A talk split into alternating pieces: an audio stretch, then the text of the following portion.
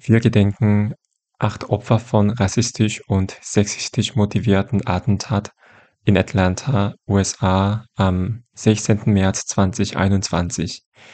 Es waren Delina Ashley Yun, Xiao Jie Tan, Tao Yu Feng, Paul Andre Michaels, Felthias Hernandez Ortiz, Hyunjong Grant, Park Sun-jong, Kim Sun-ja und Yu Junge.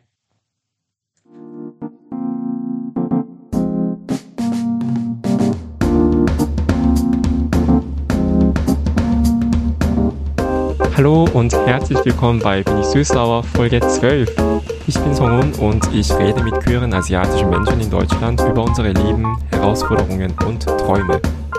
Es ist so lange her, dass ich die letzte Folge veröffentlicht habe und ich habe euch versprochen, dass die neue Folge pünktlich am 1.4. erscheinen wird und das passiert. Aber wie immer haben wir heute auch einen sehr spannenden Gast bei uns. Hallo Tui. Hi, danke für die Einladung. Schön, dass du da bist. Ja, also nochmal vielen Dank für die Einladung. Ähm, ich war ähm, total froh, ähm, dass du ähm, äh, uns die Plattform gibst, über den Film zu sprechen, weil es gerade auch sehr schwierig ist, ähm, zu gucken, wie der ähm, Film, über den wir sprechen werden heute, Jackfruit, ähm, dieses Jahr, wie der sozusagen an die Öffentlichkeit kommt und ähm, mhm. Screenings fallen leider aus und Festivals, viele leider auch. Deswegen bin mhm. ich total froh über deine Einladung und ähm, endlich kann ich über den Film sprechen. also ich habe den Film auch sehr gern gesehen. Das war ein Teil von diesjährigen Max Opels Preis. Mhm. Ist das richtig? Genau. Äh, wir haben Premiere auf dem 42. Äh, Max Ophüls Filmpreis gefeiert. Genau. Mhm. Also. Ja, mehr dazu gleich. Aber zuerst mal, du hast ja schon gespoilert, was als Filmemacherin ganz, ganz schlecht ist. Ups, ups. was wir heute reden werden. Aber zuerst mal einen Schritt zurück und kannst du dich bitte vorstellen, Tui? Wer bist du, was machst du und ja. okay, ähm, hi, ähm, ich bin Tui, ich bin schlecht im Geschichten erzählen. oh nein. Ich spoiler viel. Nein, also ähm, ich bin Tui, 27 Jahre alt, ich komme aus Berlin, ähm, bin Filmemacherin, Autorin. Genau, das ist das, was ich mache. Und wie, wie du schon vorher kurz erwähnt hast, dein Film Jackfruit war dieses Jahr ein Teil von Max Opels Preis. Und wie war die Erfahrung mit dem Festival? Ähm, das war total spannend, weil es für viele und für mich auch das erste Mal so war, dass ein Festival online stattfindet. Also das war meine erste Online-Festival-Erfahrung. Und es ist natürlich sehr schwer vergleichbar mit einer Präsenzveranstaltung, weil ich habe kein Publikum vor mir, ich sehe die Reaktionen zum Beispiel nicht, man hm. kann nicht mit anderen FilmemacherInnen ähm, nach dem Screening oder so mal sprechen oder sich austauschen. Ähm, das hm. gab es in der Form eben auch online teilweise, aber nimmt natürlich auch irgendwie die Präsenzveranstaltung, also ne, die, die Präsenz, das Präsenzfeeling weg. Ähm, hm. Und ähm, diese Form ähm, des Festivals hat sich schon ähm, so angefühlt, als wäre das ähm, eine Art so Streaming-Plattform, weil man hat ja sozusagen mhm. Zugang mhm. zu ganz vielen anderen spannenden Filmen, spannende Erfahrungen auf jeden Fall. Gleichzeitig ähm, war die Zugänglichkeit viel, viel größer. Also klar, der, der, der traurige Part war, dass man sich nicht sehen konnte danach, mhm. aber dafür konnten viele Menschen aus anderen ähm, Teilen Deutschlands zuschalten und mitgucken. Ähm, und das war sehr schön, tatsächlich. Mhm. Das war mhm. sehr schön. Kannst du ein bisschen über deinen Film Jackfruit ähm, erzählen? Worum geht es in dem Film? In dem Film geht es um Meet. Äh, Meet ist eine genderfluide Person und mhm. Meet lebt mit der Mutter Mai zusammen in Berlin. Meet ist verliebt in Lara und Meet ist noch nicht geoutet vor Mutter und Großmutter Rohan. Die beiden sind, also die drei sind ein fest eingespieltes Team. Die sind auch, also die haben sich sehr gern und sehr lieb. Ähm, trotzdem traut sich Meet nicht sozusagen zu öffnen bezüglich Meets Queerness. Mhm. Weil die Eltern oder die Erwachsenen dann doch tatsächlich andere Erwartungen haben. Zum Beispiel zu mhm. Ende studieren, einen guten Abschluss hinlegen oder mal endlich einen Mann zu heiraten. So, das ist das, was Großmutter Rohan will. Und bevor Mead es tatsächlich schafft, also sich zu, nicht nur zu outen, aber vor allem auch zu lösen von der Familie und eigenständiger zu werden, wird die Großmutter Rohan mit Alzheimer diagnostiziert. Und plötzlich geht alles bergab und Mead muss sich entscheiden. Ist es die Familie? Ist es die Liebe? Geht beides zusammen? Wer ist Mead eigentlich? Und genau, das ist sozusagen der, der Rahmen der Geschichte. Weil ich fand den Film sehr spannend aus mehreren Gründen. Zum einen, wie du gesagt hast, da ist eine queere Person im Fokus und das ist ja auch selten, vor allem auch in deutschen oder deutschsprachigen Filmen, dass eine queere Person nicht weiß ist. Mhm. Und Mead ist in der Hinsicht eine sehr besondere Figur. Ähm, zum einen das, aber zum anderen die Beziehungen zwischen Mead und Meads Mutter und Meads Oma. Und diese mehrgenerationelle Aspekte, das kommt auch zu selten vor, auch in, gerade in der Kombination mit queeren Filmen, denke ich. Wie bist du zu dieser Idee gekommen, also diese Geschichte zu erzählen? Auf jeden Fall basiert das Buch für Jackfruit auf meiner Erfahrung mit meinem vorigen Film Juan, äh, der mhm. auch über, also der vor allem, vor allem von meiner Großmutter handelt. Ähm, das war ein Dokumentarfilm ähm, und ähm, da ging es mir vor allem, also nicht um das Porträt meiner Großmutter, sondern aber auch um die Verhältnisse und um die Beziehung äh, zwischen mir und meiner Großmutter. Also mhm. meine Großmutter, die ähm, 1984 nach Deutschland gekommen ist, ähm, ähm, aus Vietnam geflohen ist wegen des Krieges. Ähm, mhm. Und ich, die hier sozusagen 93 ähm, als deutsch-vietnamesische Person ähm, geboren bin und die Sprache so lala kann. Ne? Also mhm. ähm, was bedeutet nicht nur dieser Altersunterschied, sondern aber auch der Erfahrungsunterschied, der, der, der, der Horizont, ähm, welche, welch, was trennt uns und, und was verbindet uns. So. Mhm. Ähm, und aus der, aus diesem Kern heraus ähm, habe ich, hab ich Jackfruit entwickelt, aber vor allem mit der Frage, weil darum ging es auch im Rohan, was passiert eigentlich, wenn du weg bist, Oma? Also, mhm. was, kann ich eigentlich meinen Kindern weitergeben, wenn die einzige Verbindung zu meinen Wurzeln, Vietnam, irgendwann mhm. weg ist? Weil die Geschichten, die Rezepte, die Bräuche, die alles, was ich von Vietnam kenne, kenne ich durch sie. Ähm, mhm. Und das ist sozusagen ähm, das Leben aus der Diaspora sozusagen ähm, herausberichtet. Ich habe nie in Vietnam gelebt. Ich wenn, war, wenn dann nur mhm. im Urlaub da und sehe dieses Land oder die Kultur natürlich nicht so wie sie sie erlebt hat.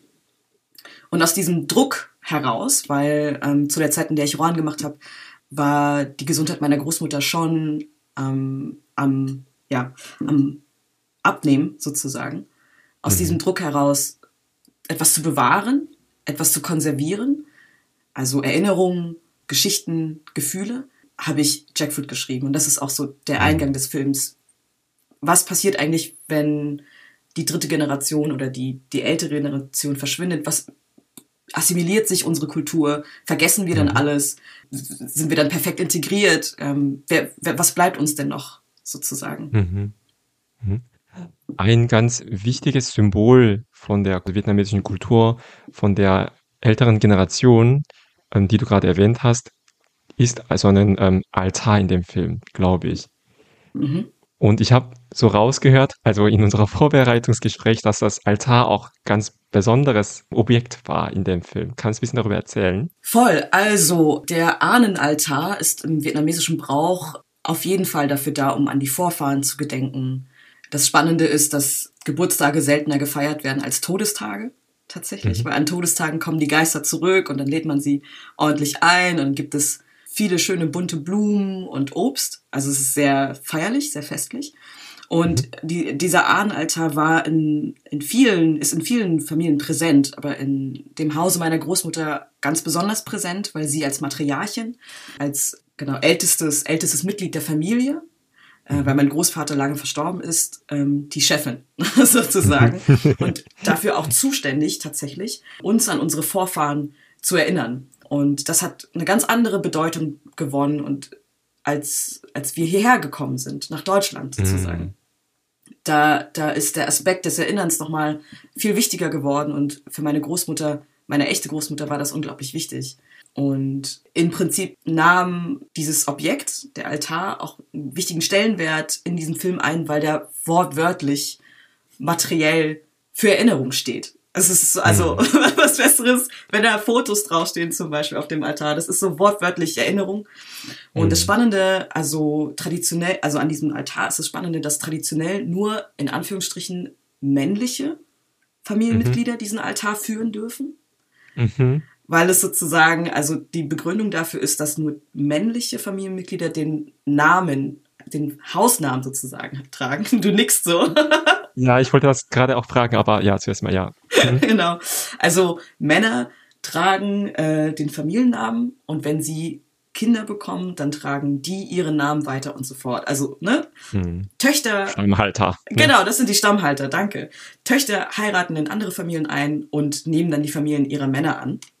Hm. Dementsprechend ist der Fall meiner Großmutter eigentlich ein Ausnahmezustand. Ja, total. Also ich meine, also wir haben in Korea nicht den Altar, aber wir erstellen so einen Altar, einen großen Altar am Todestag äh, unserer Vorahnen oder an Feiertagen. Ja, es sieht wie so sehr festliche Mahlzeit aus, aber also was ich als Kind ganz komisch fand, war, dass diese Mahlzeit einfach nur von den Frauen in der Familie vorbereitet wurden. Ne? Meine Mutter, Tanten, auch zum Teil meine Cousine, meine Schwester.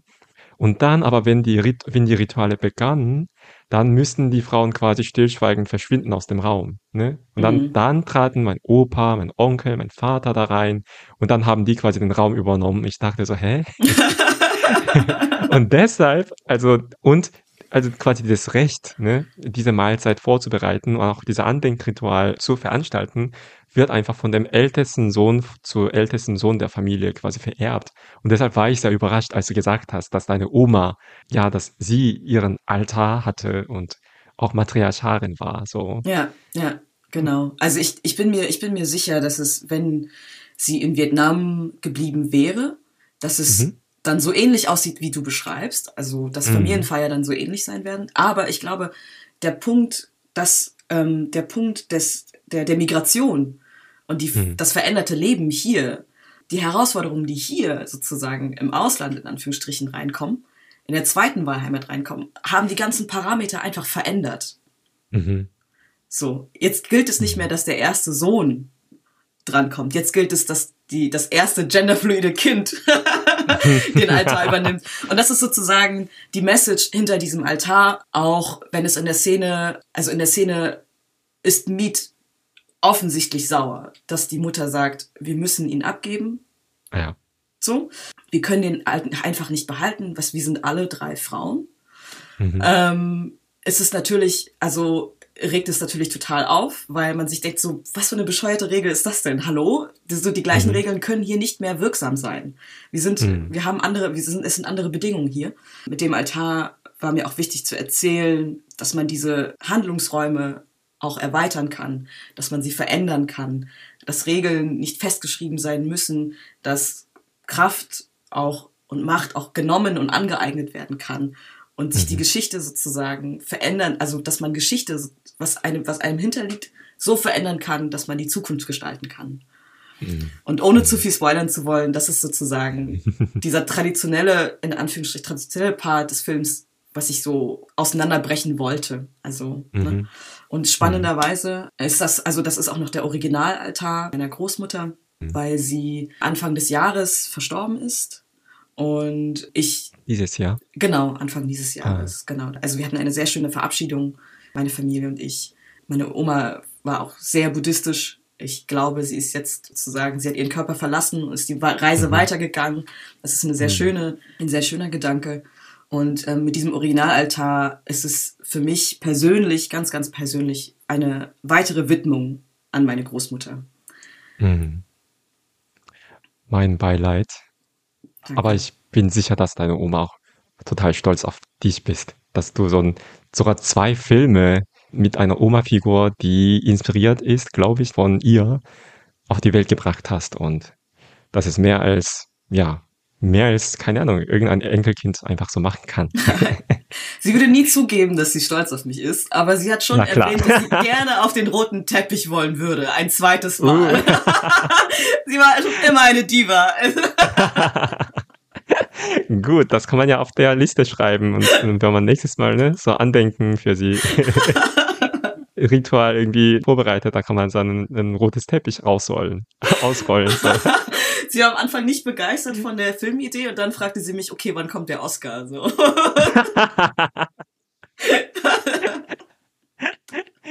Ach ja. Hat deine Oma dann auch deinen Film gesehen? Den äh, Juan hat sie gesehen, also der Film, in dem sie auch mitgespielt hat. Mhm. Ähm, den hat sie gesehen. Wir hatten eine wunderschöne Premiere 2018 gefeiert zusammen auf dem Berlin Feminist Film Week. Mhm. Ähm, genau, das war auch ihr erstes Mal in einem Kino und dann oh. sich selbst auf der großen Leinwand sehen, in einer Sprache, die sie versteht, mit ihrer Enkeltochter. Das war, mhm. das war eine richtig schöne, das war eine richtig schöne Zeit, ja.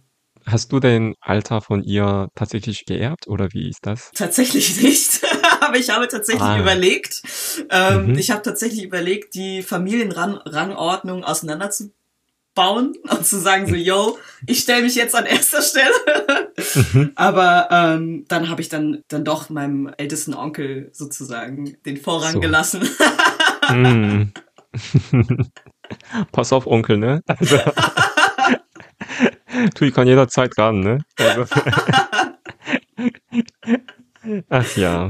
Ja, das ist auch bei uns Thema. In Korea nennt man das Chesa, also dieses Ritual. Und meine Elterngeneration haben schon angefangen, das in, quasi in ihrer Generation zu beenden, weil das halt für die Frauen vor allem so massive Belastung ist, auch ökonomisch, aber auch körperlich. Ne? Und es gibt nicht nur ein Andenkfeier pro Jahr, sondern wenn man wirklich das ordentlich machen will, es könnte auch jeden Monat welche geben.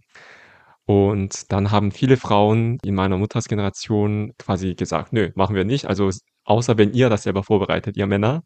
Und das führte dann häufig einfach dazu, dass sowas nicht mehr gibt. Wow. wow. Ich bin beeindruckt. Also, aber ja, ne? klar irgendwie, aber wow. das ist so toll. ja, das wurde auch immer, glaube ich, in den letzten 100 Jahren oder so immer pompöser. Ne? Also mhm. Ganz ursprünglich war das wohl einfach nur eine Schüssel Reis und ein paar Beilagen, das wär's. Aber mittlerweile waren einfach diese Esstücher einfach also zwei, drei Meter lang und wie viele Essen da drauf waren, so, ne? Mhm. Ja, also. Ich, ich finde es auch total spannend. Also in dem Sinne, was du beschreibst, ähm, das hast du sozusagen zu Hause bei deiner Familie erlebt.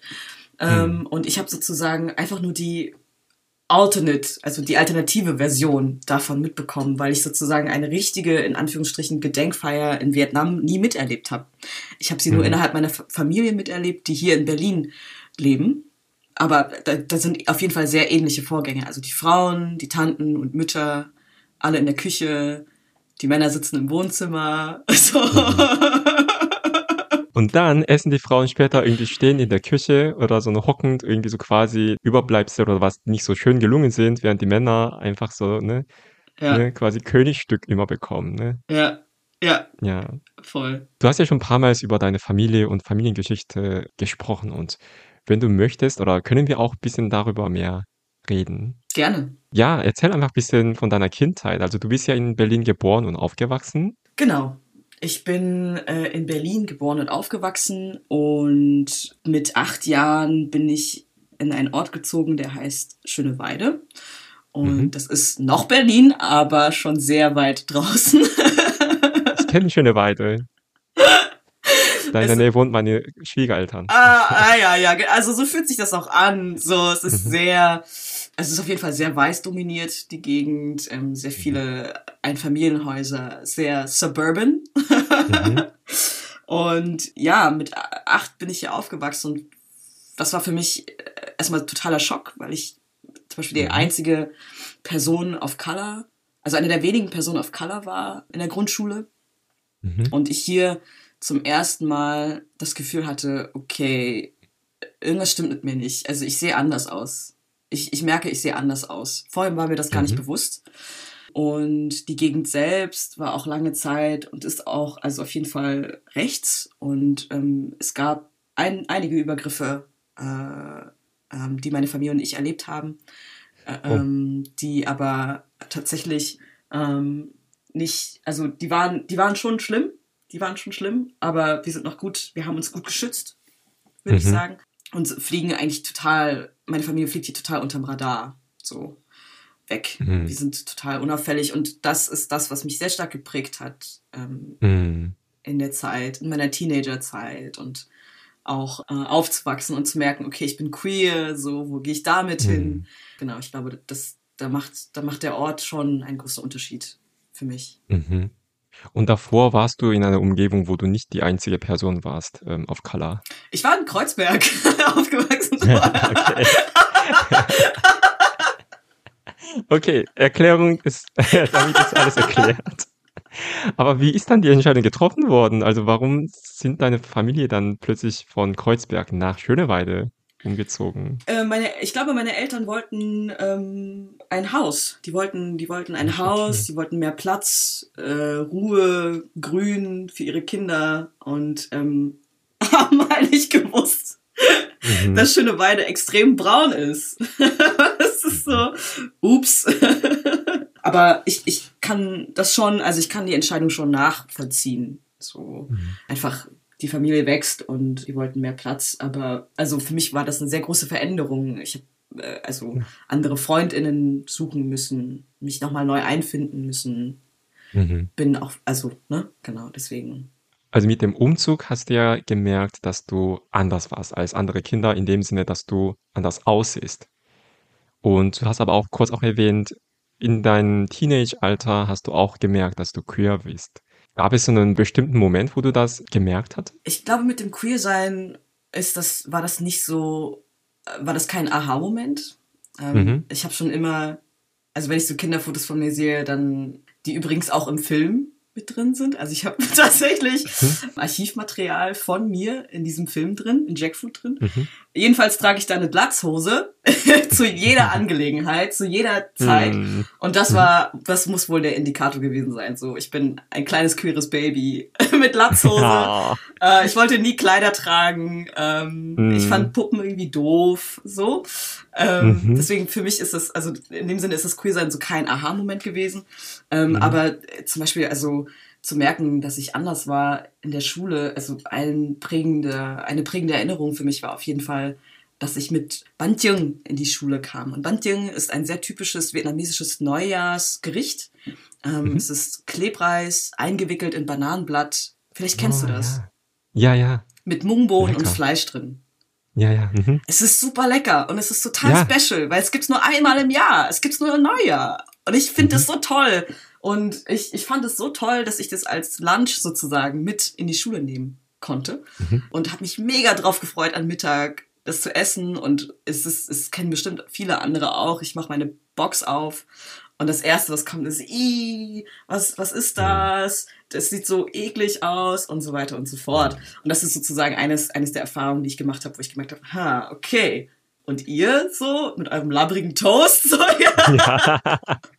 so, euer Erdnussbutterbrot kommt nicht an mein Gebäck ran. Sorry. das war, genau, das war, das ist so auf jeden Fall ganz prägend gewesen, ähm, mhm. dass ich mich sehr lange dafür geschämt habe, vietnamesischen Background zu haben ähm, mhm. nicht weiß genug zu sein. So. Mhm. Dafür habe ich mich sehr lange geschämt. Und dazu kommt auch noch, dass ich queer bin. Also mhm.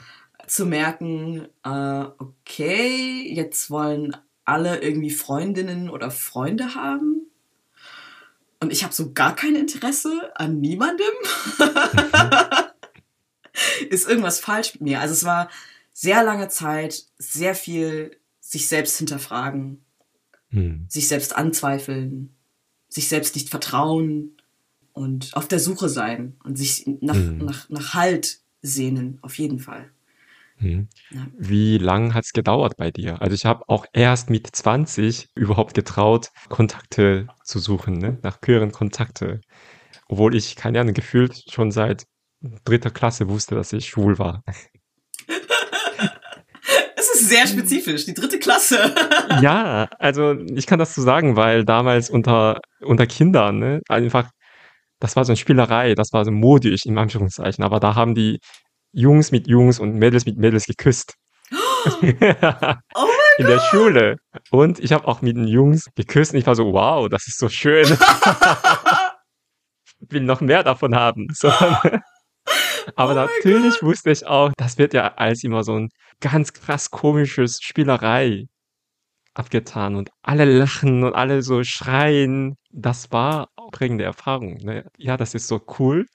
Und zugleich, als, das sollte es nicht wirklich öffentlich so oder häufig machen. Also, oder das sollte es nicht als ernsthaftes Machen vor den Augen der anderen, sondern nur als Mutprobe oder nur als ne, krasses Spiel. Ach, so, ne? spannend. Das heißt, in der dritten Klasse, wie alt warst du da? Sieben? so neun, ja, neun, zehn, neun, ja. Das heißt, mit neun war dir schon bewusst, dass es angeblich falsch ist, andere Jungs zu küssen.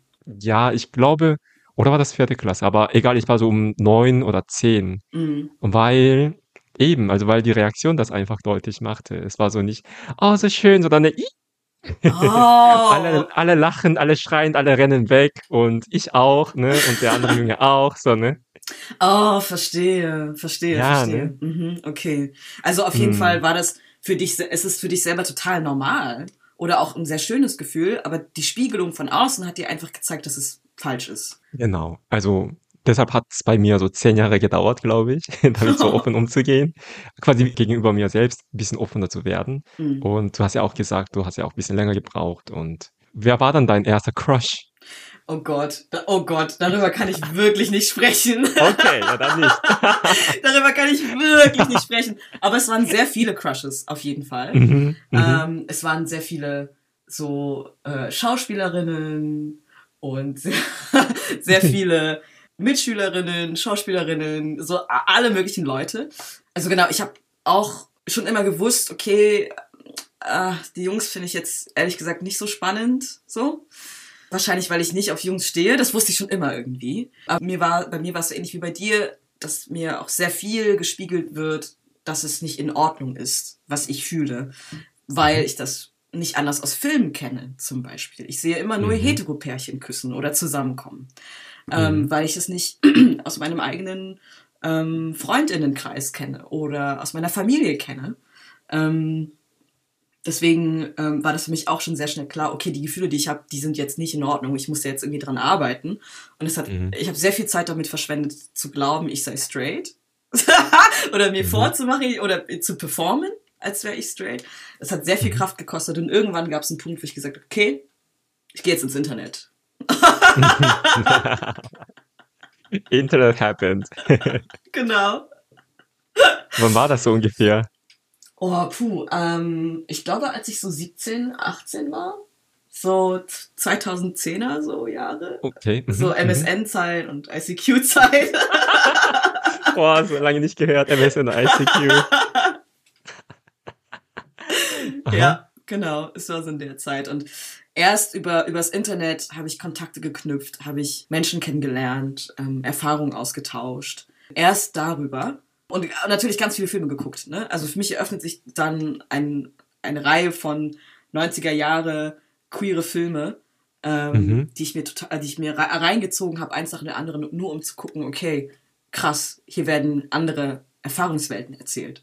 Und welche Filme waren die? Auf jeden Fall die Klassiker, also zum Beispiel L-Word. Mhm. Absoluter, gehört so zu, also ist wirklich so Standardprogramm mhm, mhm, in der Zeit. L-Word, mit den Arthouse-Filmen war ich noch nicht so bekannt, also sehr viele Mainstream-queere Filme auf jeden Fall. Queer as Folk, L- L-Word, mhm, Brokeback Mountain. mhm.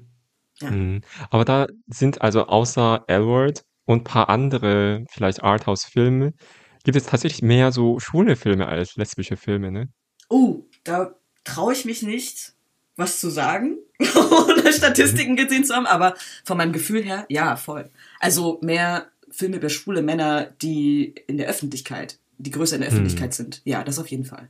Konntest du trotzdem dadurch irg irgendwie verstehen, dass es auch Homosexualität gibt und dass es okay ist? Leider nicht, dass es okay ist, weil die Stories Oh. ja alle sehr ähnlich funktionieren. Ähm, es wird Sehnsucht, es wird Leidenschaft, es wird Liebe erzählt. Dann kommt es zum Coming Out. Das ist dann total schmerzhaftes Coming Out. Dann wird sich immer gestritten oder so. Ähm, Mhm. Und am Ende stirbt irgendeine Person, weil Queers cannot be happy. Mhm. Also das ist Mhm. sozusagen eine sehr klassische Narrative in, in queeren Geschichten. Und das hat mich auch nicht wirklich empowered. Mhm. Ich fand es eher schmerzhaft zu sehen, okay, ich darf nicht glücklich sein, so. Mhm. ist das der Fall. Aber nicht bei allen Filmen war das so, natürlich. Mhm. Ja. Das, das war für mich nicht ganz so der Ort, an dem ich mich aufgehoben gefühlt habe. Mhm. Gab es dann so einen Moment, wo du dich völlig irgendwie akzeptieren konntest? Wenn du zum Beispiel dein Biopic über dich drehen würdest. Oh Gott. Wie wird diese Szene aussehen? Ähm, ich glaube, der, also ich glaube, mit mir selber habe ich relativ früh Frieden gefunden. Mhm. Und auch mit meinen Freundinnen auch. Mhm. Aber mir fiel es sehr schwer, mich von meiner Eltern, mich von meiner Mutter zu outen. Mhm. Und von von meiner Großmutter. Mir war es wichtig, dass die beiden das wissen. Wenn sie es nicht eh schon gecheckt hätten. Aber ich wollte, dass sie es wissen. Und dann hatte ich so einen Coming-out-Moment mit meiner Mutter. Und das war genauso wie in den Film. Total schmerzhaft. Ich weiß, ich habe ich hab Mhm. geweint. Also es war, es hat ganz doll wehgetan.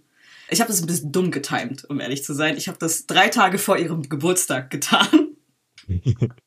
Also es war the worst timing ever. Weil meine Reaktion nach diesem Coming Out war direkt so, okay, ciao. Also ich war in der Zeit schon ausgezogen, hatte meine eigene Wohnung und war dann auch direkt so, okay, dann, dann sehe ich dich erstmal nicht. Für egal wie Hm. lange. Aber ich kann dich gerade nicht sehen. Mhm. Und ich sehe auf den Kalender und sehe, fuck, die hat einfach in drei Tagen Geburtstag. Weißt du was? Du meldest dich jetzt trotzdem bei ihr. Also ich habe dann mich bei ihr gemeldet Mhm. und gefragt, wie es ihr geht. Und sie sagte, ohne irgendwas zu erwähnen, komm doch vorbei für Kaffee und Kuchen. Oh. Ich habe Geburtstag. Und dann kam Mhm. ich halt mit einem Geschenk und mit Blumen an und dann haben wir ganz, ich glaube, wir hatten, ja, so ganz deutsch, was sehr ungewöhnlich ist, Kaffee und Kuchen im Garten. und wir haben nie wieder ein Wort darüber verloren. Und das, und wir haben uns aber verhalten, als wäre nichts gewesen. Und Mhm. obwohl es keine emotionale Aussprache gab, keine großen Gesten, so kein Akt, der irgendwie sagt, so, ich akzeptiere dich, wie du bist oder so, oder wir lieben uns, war diese kleine Geste des Zusammenessens Mhm. völlig ausreichend. Ja, ja, total. Das erinnert mich äh, auch an der Coming-out-Geschichte von Popo Fun, Mhm. der auch bei uns Gast war. Und Hashtag schlechtester Moment für Coming-out. Ich glaube, irgendwie, irgendwas stimmt mit uns allen nicht. Weil er hatte auch, wann war das? Am, entweder zum Neujahr oder ähm, Erntedank. An, an einem der beiden wichtigsten chinesischen Feiertage hat er sich auch geoutet. Ne? Großartig. Ja, das sollte Ja. total Hashtag werden. Auf jeden Fall. Ich will noch andere Ja. schlechte Momente hören. Ja, also ja, unsere HörerInnen, also ihr könnt auch gerne eure schlecht getimte Coming-out mit uns teilen. Aber nochmal zurück zur Geschichte. Und da ist auch ein bisschen ähnlich gelaufen, dass Popos Eltern und er auch alle geweint haben, aber dann auch schönerweise an dem Abend selbst sein Vater gesagt hat, ja komm, habt ihr nicht Hunger? Lass uns was kochen und dann zusammen essen. Und dann, das war so diese, ja, diese heilende Prozedere. Ja, Essen ist super. Ja, ich hatte mich auch bei meinen Eltern auch leider dummerweise am, ja, am Neujahrsfeiertag geoutet, weil ich das nicht mehr aushalten konnte. Also, Oh Gott. ja, ja, aber gut, genug davon. Und wie ist dann der Coming Out mit deiner Oma gelaufen? Meine Oma hat, also das Konzept von Queer sein hat sie nicht verstanden, Mm, aber ich glaube, sie hat so viel mehr verstanden, als ich ihr in dem Moment zugetraut habe. Sie hat nur so gelächelt und gesagt, ah ja, okay, also kann man sich lieben, zwei Schwestern sich lieben oder zwei Brüder sich lieben. Und ich habe versucht, ihr zu sagen, nein, nein, Oma, nein, nein, also es ist nicht nein, warte, Moment mal. Es hat nicht lange gedauert. Ich glaube, so eine halbe Stunde später sagte, sagte sie mir, weißt du was? Männer sind scheiße. Ich find's gut, dass du nicht heiraten willst. sie war wirklich so, men are trash. Und ich, ich dachte in dem Moment so, wow, oh, okay. Das hatte ich nicht von ihr erwartet. Und das war total so ein Solidaritätsmoment zwischen uns beiden, Okay. wo wir auf jeden Fall gerafft haben, okay, so, Mhm. also wir sind Auf beide gleich am, so. ja voll. Hauptsache kein Mann.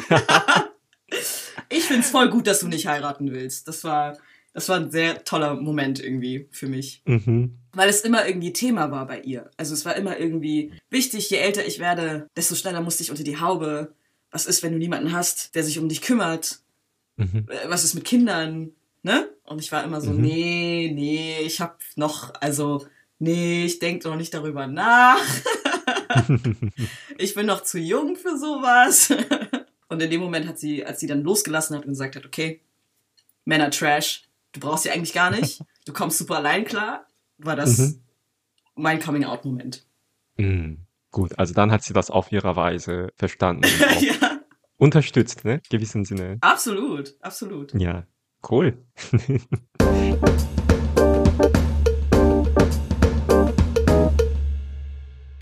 Und du hast ja auch schon über Filme gesprochen. Und was war der Grund, dass du Filmemacherin werden wolltest? Ganz oberflächlicher Grund. Ich glaube, ich wollte einfach nur cool sein Ja. und irgendwas Cooles machen. Ich glaube, das war so die Mhm. Zeit, in der YouTube so groß wurde. Mhm. Und ich dachte, okay, ich habe keine Skills, ich habe keine Interessen, dann irgendwas mit YouTube. Und ich glaube, es war ein ganz starkes Gefühl, dazugehören zu wollen. Mhm. Also, ich, ich sage das so scherzhaft, aber mir war das schon bewusst, dass ich Spaß daran habe, kreativ zu sein. Mhm. Ähm, und ich glaube, der, der Weg zum Film kommt auch auf jeden Fall auch daher aus dem Bedürfnis, Gemeinschaft zu haben, Gemeinschaften zu bilden, Geschichten zu erzählen, welche zu hören und selber zu berühren. Ich wusste nur nicht, dass es so ganz klar Film sein wird. Ähm, Mhm. und mittlerweile bin ich auch, denke ich auch, dass Geschichten sich in ganz vielen verschiedenen Arten und Weisen erzählen lassen. So bin ich zum Film gekommen, eher aus dem starken Bedürfnis nach Kontakt. Und je älter ich wurde und je mehr ich mich mit Film beschäftigt habe, wurde mir, so wurde mir klar, dass es ein riesiges Potenzial hat, was Mhm. Geschichten bewirken können. Mhm. Ich weiß nicht, ob ich das Gemeinschaftsgefühl nennen kann, aber auf jeden Fall begegne ich auch selten in Filmen, wo ich so stark mich und meine Geschichte wiederfinden kann. So, vor allem auch in Deutschland. Und Jackfruit war auf jeden Fall eine sehr seltene Gelegenheit für mich. Und was mich sehr beschäftigt hat und nach wie vor auch beschäftigt, ist das Kwanyin-Motive. Und ja, noch als kurze Info. Kwanyin gilt zumindest im koreanischen Buddhismus als eine der buddhistischen Gottheiten. Es gibt ja viele Gottheiten im Buddhismus. Und Guanyin ist quasi die rettende und die helfende und auch natürlich gnadenvolle Gottheit. Und zuerst habe ich nicht verstanden, was Guanyin in dem Film bedeutete, aber dann habe ich kurz gegoogelt und dann fand ich heraus, dass das die Gottheit war, die ich kannte, und zwar unter dem Namen von Gwanim oder Kwanseum-Bosal in Korea. Und dann war das so ein krasser Moment, dass so die Puzzlestücke in meinem Kopf irgendwie zusammengepasst haben. Denn meine Großeltern waren auch buddhistisch, meine Mutter auch buddhistisch.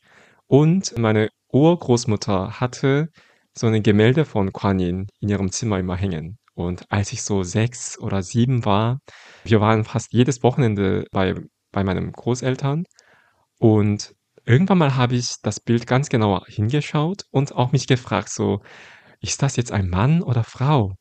Weil Guanin trägt so viele Schmuckstücke und trägt auch so sehr so weit und lang geschnittene Klamottenteil und hat auch sehr weich abgezeichnete ähm, Gesicht. Und zugleich, aber es gibt auch, ja, was man oder was ich als siebenjähriges Kind als männlich gelesen habe, auch dabei. Und mich hat das total beschäftigt, aber ich glaube, ich habe niemanden gefragt, also ob, ob Guanin Mann oder Frau war. Und diese Guanin-Figur spielt auch eine sehr wichtige Rolle in deinem Film. Und wie kamst du dazu?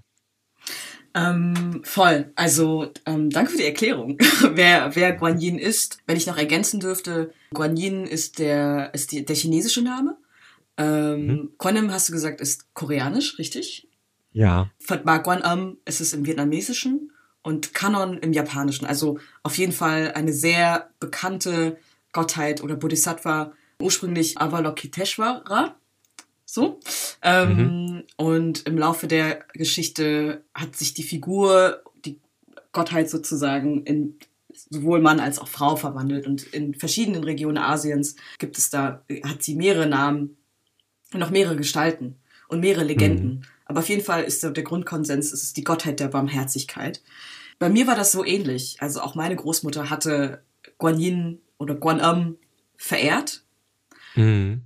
Und ich fand die Figur sehr besonders, weil es eine der wenigen weiblichen Gottheiten ist, die ich Mhm. kannte. Aber habe gar nicht weiter groß drüber nachgedacht, bis zu dem Punkt, als ich Sinans Text gehört habe. Sinan hat in Berlin performt und den Text gesprochen, der jetzt auch im Film integriert ist, der im Prinzip besagt, dass Guan Yin weder Mann noch Frau ist und mhm. dass es sehr viel mit der Kolonialzeit zu tun hat, weswegen diese queere Eigenschaft von Guan Yin unsichtbar gemacht worden ist. Das war für mich der absolute, mein Kopf ist geplatzt, ich, bei mir hat sich alles so Synapsen haben sich zusammengebunden. Ich dachte, ich glaub's nicht. Meine Großmutter verehrt eine queere Gottheit. Mhm. Das heißt, dass diese Gottheit wichtig ist. Und das heißt, dass auch wenn ich queer bin, dass das okay ist, weil das Teil von uns ist und dass es nicht verschämt sein muss. Hätte ich das früher gewusst, in meinem Coming-out-Prozess, hätte ich wahrscheinlich weniger gestruggelt mhm. ähm, und fand es deswegen unglaublich, also ein sehr empowernder Moment zu sagen, nicht nur, dass der Text tatsächlich von einer Person stammt, so, der Text mhm. stammt tatsächlich von einer Person aus der Community. Mhm. Dann ist das auch noch ein sehr starker Text und der findet sich wieder in dem Film. Das heißt, mir ist es wichtig gewesen, da auch die reale, authentische Verbindung zu knüpfen. Mhm. Das heißt, queere Kinder, die diese Sendung hören und die Eltern haben oder Großeltern haben, die zufällig auch Kuan Yin verehren. There you go. Yeah, there you go. Danke, Sinan, also in meinem Fall. ja.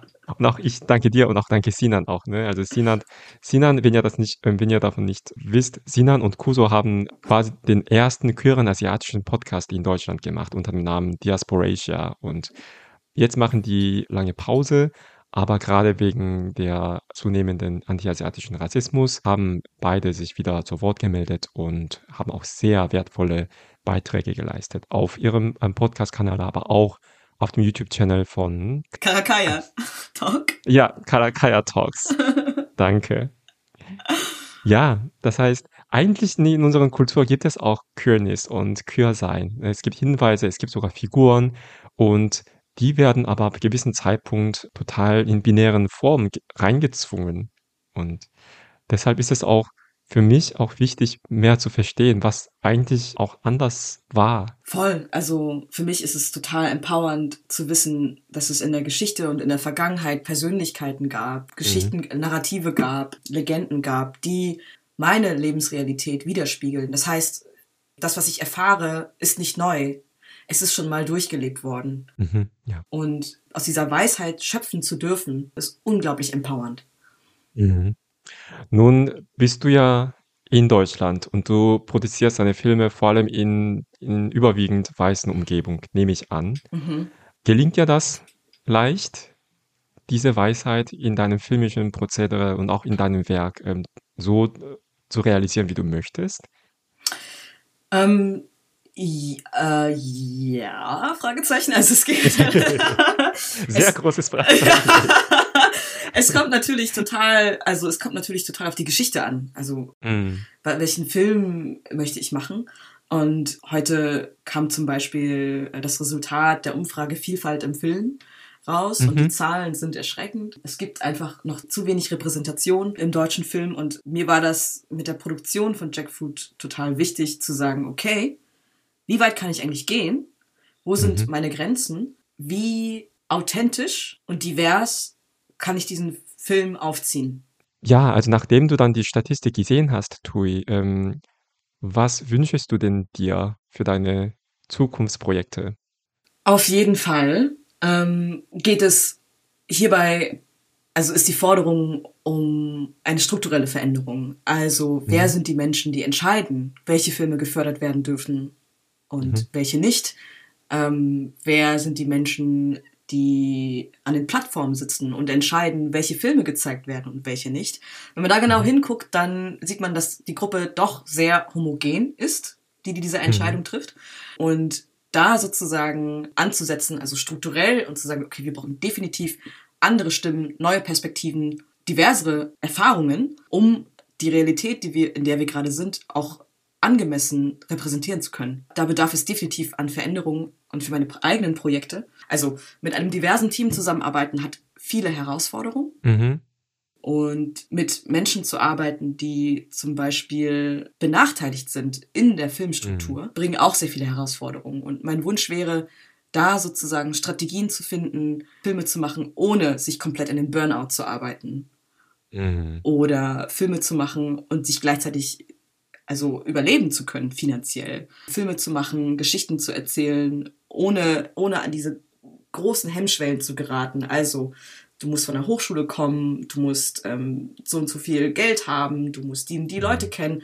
Da, glaube ich, braucht es ganz stark strukturelle Veränderungen. Mhm.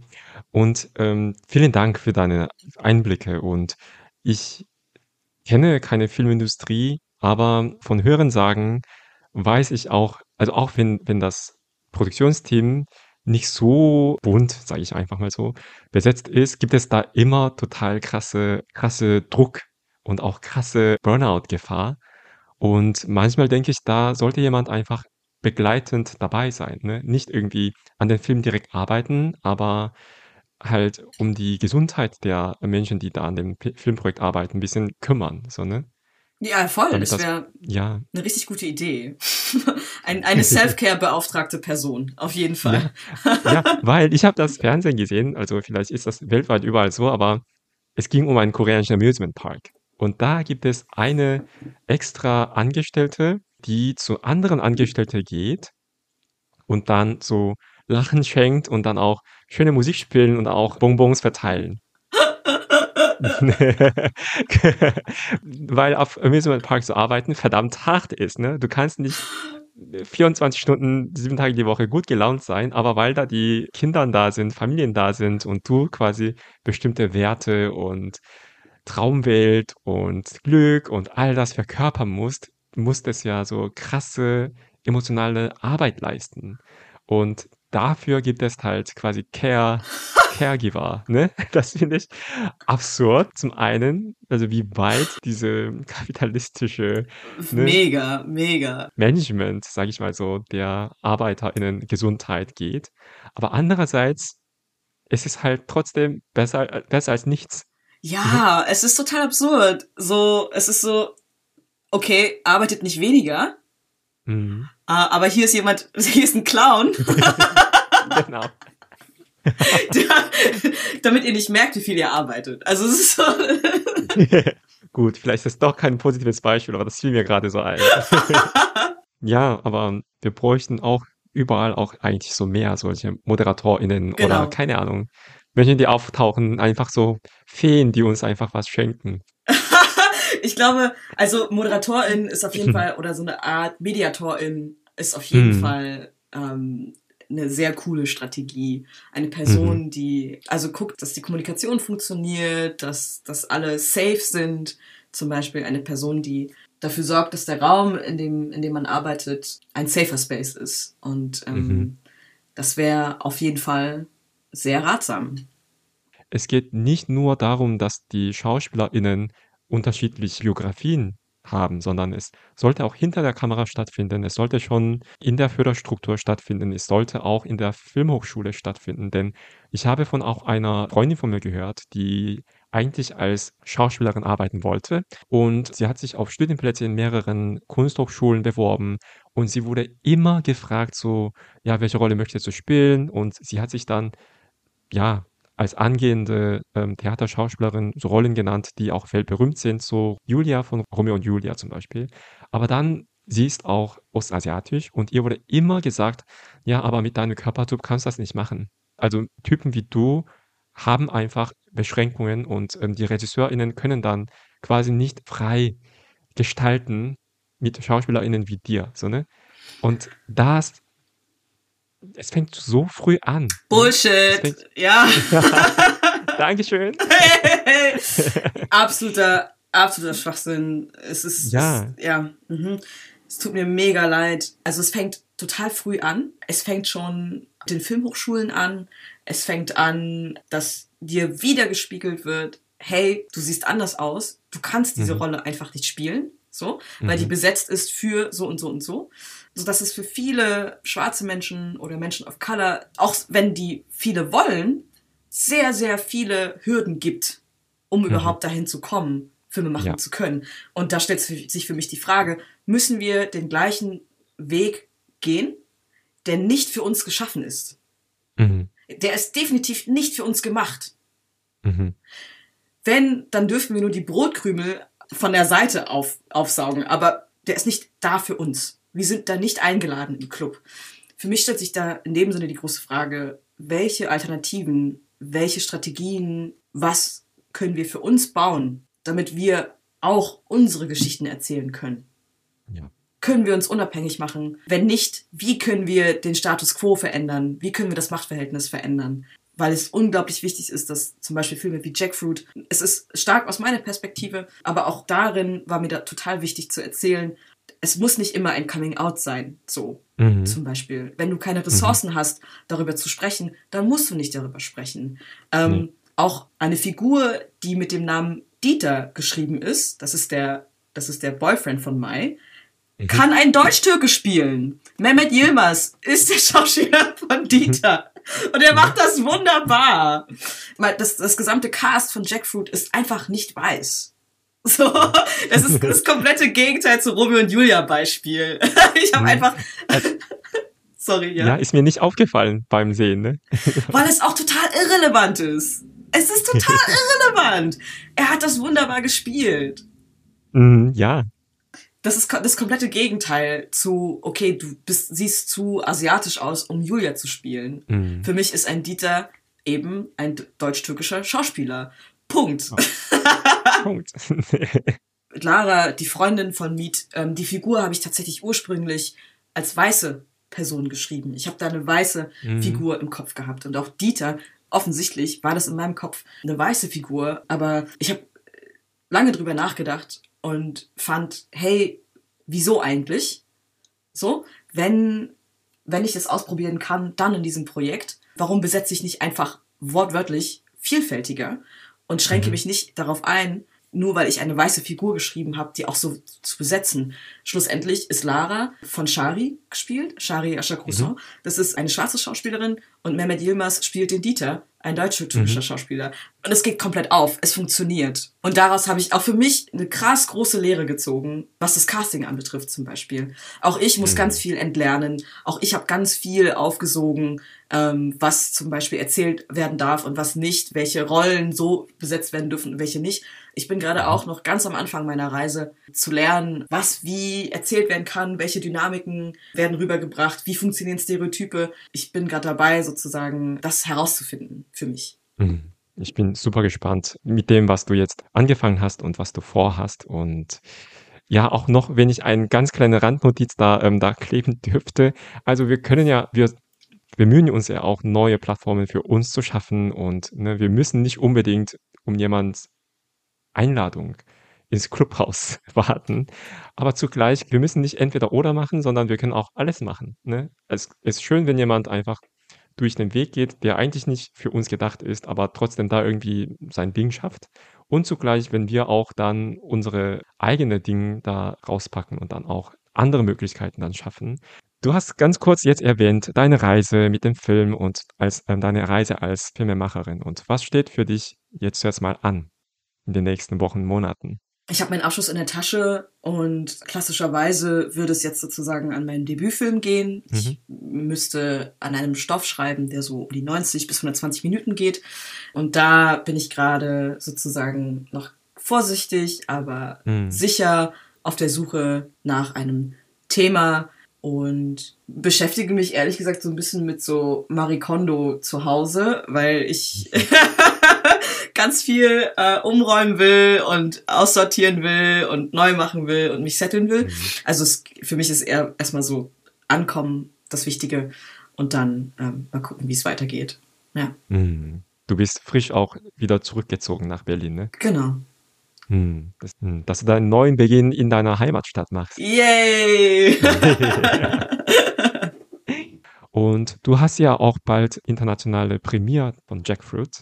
Jackfruit feiert die internationale Premiere auf dem Translations Seattle Transgender Film Festival. Es wird online stattfinden und zwar vom 5. bis zum 9. Mai. Okay, dann habt ihr sehr bald auch die Chance, Jackfruit endlich auch wieder zu sehen, sogar angenehm zu Hause. Genau, ich bin gespannt. Danke nochmal für deine Geschichte und deine Zeit, Tui. Wir bleiben in Kontakt. Voll gern, hat super Spaß gemacht, Simon. Vielen Dank. Das war meine Freude. Gut, das war's für heute und ich bin wie gesagt wie immer am ersten Tag des nächsten Monats wieder für euch da. Bleibt gesund und wir hören uns bald wieder. Tschüss!